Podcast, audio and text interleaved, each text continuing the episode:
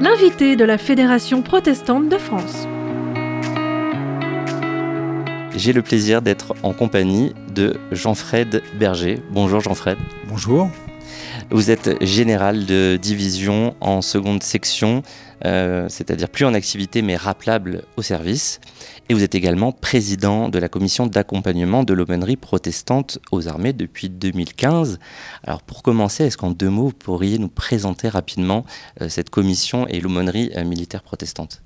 Alors, l'aumônerie protestante aux armées, c'est 75 aumôniers de différentes euh, catégories. Il y a des aumôniers d'actifs, et puis euh, pour la moitié, et l'autre moitié, ce sont des réservistes. Voilà. Et la commission, eh bien, elle existe depuis 1854. Elle a été créée au moment de la guerre de Crimée, c'est très intéressant, pour envoyer 11 pasteurs accompagner les troupes du corps expéditionnaire en Crimée. Et depuis 1854, cette commission a existé, s'est réunie. Elle a servi en quelque sorte de, de, base ou quelque chose comme ça euh, pour les commissions à l'intérieur de la Fédération protestante quand elle a été créée en 1905. Et donc, et depuis 1854, euh, il y a des, des présidents de commissions qui ont œuvré avec des commissions, avec des gens courageux qui se sont battus pour que on puisse envoyer des pasteurs, accompagner nos soldats, euh, les encourager, euh, voilà, et puis restructurer, organiser pour accompagner donc tous les grands défis de l'histoire de France depuis 1854. J'aimerais pour commencer cette interview vous demander s'il y a un verset qui vous parle en ce moment particulièrement ou en général dans le cadre de la dynamique Oser lire la Bible ensemble de la Fédération protestante Je pose cette question à tous mes invités.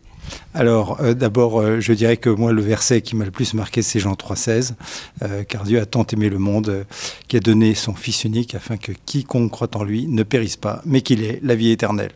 ma vie chrétienne a commencé lorsque j'ai compris que Dieu m'aimait personnellement. Et euh, il a fallu des années quand même. Hein. Donc, euh, je ne suis pas devenu chrétien euh, du jour au lendemain. J'ai pourtant grandi dans une famille protestante. J'ai tout eu, l'école du dimanche, le catéchumène, etc. Mais j'avais pas compris. Et à 18 ans, je suis allé voir le pasteur et je lui ai dit, je pense que j'ai bien compris. Moïse, Abraham, bien sûr, David, etc. Mais je ne comprends pas très bien à quoi Jésus sert pour moi. Et le pasteur m'a dit, euh, mon jeune ami, il faut tout reprendre. Voilà. Donc euh, il a fallu tout reprendre, mais c'est Dieu qui l'a fait. Voilà. Merci pour ce partage euh, de versets, ce témoignage. Déjà, on reparlera de, votre foi, de votre spiritualité en cours d'interview. J'aimerais d'abord découvrir un peu votre univers militaire. Qu'est-ce qui vous a donné envie de vous engager dans l'armée? Alors chacun a des, raisons, euh, soit c'est le type de métier, le type d'activité. Moi, il y avait à la fois, j'ai été euh, dans le scoutisme unioniste, très engagé dedans. J'ai d'ailleurs été commissaire éclaireur euh, pour Paris. Et il y avait ce, goût de la nature, le goût de l'action, le goût du service. Deuxièmement, j'avais dans ma famille un certain nombre d'officiers de militaires donc qui avaient été des, de, grands, de grands héros, euh, une mère résistante et puis un, oncle qui est, qui est, mort en 1940 en rejoignant le général de Gaulle. Et euh, je suis né en quelque sorte dans les, euh, dans les, sur les traces de, ce, de, ce, de cet oncle qui était un chef scout à l'Étoile à Paris, qui est mort en 1940 en disant Tant qu'il y aura un combattant, je serai avec lui. Il embarque euh, sur le Massilia, il rejoint l'Afrique du Nord, il participe au vol d'avions militaires pour rejoindre Gibraltar. Et hélas, leur avion a été abattu le 30 juin 40 et il est mort en Méditerranée avec trois autres camarades. Et donc cet exemple-là m'a nourri quand j'étais gamin. J'avais des affaires de, mon oncle, des livres, des, euh, des objets. Et donc ça m'a inspiré. Et donc j'ai voulu faire Saint-Cyr pour un jour défendre mon pays si nécessaire et, et servir. Voilà. Quelles sont les, les, valeurs que vous avez découvertes et qui vous ont marqué quand vous avez fait cette formation euh, d'officier à Saint-Cyr? Alors, ce qui euh, ne correspondait pas tellement à tout ce que j'avais vécu avant dans le secondaire euh, ou dans le scoutisme, c'était le sens du sacrifice. Euh, alors là, c'est quelque chose qui est très, je dirais, très développé, très inculqué à Saint-Cyr. Euh, l'esprit du verser son sang, être prêt à, mourir, euh, l'exemple aussi. voilà, il y a cette, ce sacrifice, c'est quelque chose qui a été nouveau pour moi et qui m'a quand même marqué. C'est-à-dire que j'ai toujours, pendant mes 39 années de service, j'ai toujours pensé que s'il le fallait, ben, il fallait être prêt à se sacrifier et rester digne, ne, pas, ne pas fléchir, ne pas faiblir et rester un exemple. Voilà. Alors vous êtes après engagé dans le, dans le génie de l'armée de terre vous poursuivez votre carrière et puis à un moment vous vous sentez appelé euh, à des postes plus importants, à des fonctions de, colonel et de général. Euh, quel a été le déclic euh, pour, pour ces fonctions de, leader, de, responsable, de chef? Alors, c'est là aussi la suite directe du scoutisme où on apprend chacun à prendre des responsabilités, à ne jamais reculer et toujours aller de l'avant, ne pas ne pas fléchir, ne pas faiblir, voilà. Et donc, euh, euh, je me disais, bon, comme lieutenant, comme capitaine, ça marche très bien, j'ai envie de, poursuivre. Au début, euh, marqué par mon histoire familiale, mon horizon était jeune lieutenant qui meurt à 25 ans, voilà. ma fiancée, d'ailleurs, n'a pas du tout été d'accord quand elle m'entendait sortir des bêtises de ce genre. et donc, avec le les années, euh, les enfants qui, naissent dans la famille, euh, etc. Je suis devenu extrêmement euh, responsable, je dois dire, de, tout ce que je pouvais dire ou penser. Et donc j'ai eu la possibilité de passer le concours de l'école de guerre, un concours très difficile, très sélectif. Et puis ensuite, eh ben, j'ai eu envie de, prendre des responsabilités plus élevées. On m'a proposé de faire l'école de guerre allemande. Et pour moi, qui était marqué par l'histoire de la Seconde Guerre mondiale à cause de ma famille, j'ai été très heureux, très fier de, de partir à Hambourg. J'ai fait deux ans avec les futurs colonels et généraux de l'armée allemande. J'ai parlé allemand tout le temps et je suis, euh, j'ai beaucoup avancé sur euh, la tactique allemande euh, d'hier et d'aujourd'hui. Jean-Fred Berger, c'est quoi un bon chef dans l'armée? Moi, je pense qu'un bon chef, c'est d'abord quelqu'un qui a beaucoup d'humilité, mais qui en même temps croit dans ses capacités, dans sa capacité de raisonner, de, de prendre des bonnes décisions. Également, c'est quelqu'un qui sait s'entourer, qui sait s'appuyer sur ses subordonnés, un chef, euh, un bon chef, il sait écouter ses subordonnés, ses sous-officiers. Moi, j'ai beaucoup appris de, la sagesse de mes sous-officiers, plus tard de mes euh, officiers, de mes colonels, ou même euh, il y a quelques, quelques temps, j'étais dans l'OTAN, j'avais huit généraux et amiraux sous mes ordres de différents pays, et ben, il faut écouter, et il faut prendre avis, et puis à un moment donné, être capable de trancher, etc. Un bon chef. Et puis enfin, c'est un chef qui, qui donne l'exemple, qui donne de, sa personne, qui travaille, qui, qui réfléchit, qui euh, prépare et qui, euh, dans les moments décisifs, sait se placer à l'endroit important. Dire euh, l'endroit important, c'est pas nécessairement d'être le, le, grouillot qui est derrière ses dossiers, mais c'est peut-être à un moment donné d'être à l'endroit exposé et puis ensuite de retourner préparer la nouvelle phase d'une action militaire, etc.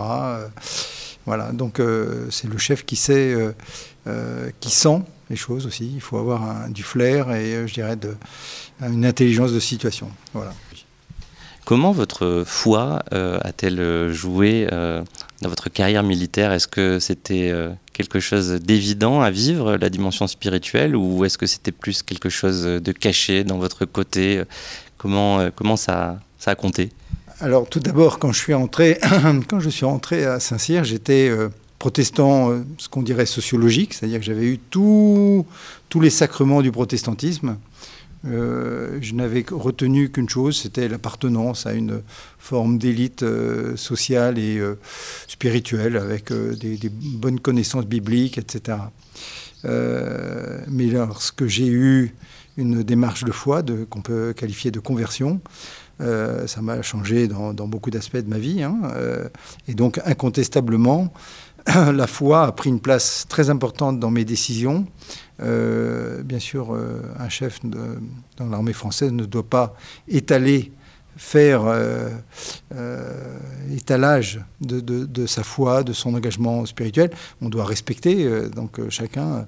Et quand j'ai commandé mon régiment de parachutistes, j'en avais mille, je ne leur ai jamais fait aucun discours en leur parlant ni de ma foi, ni de la leur.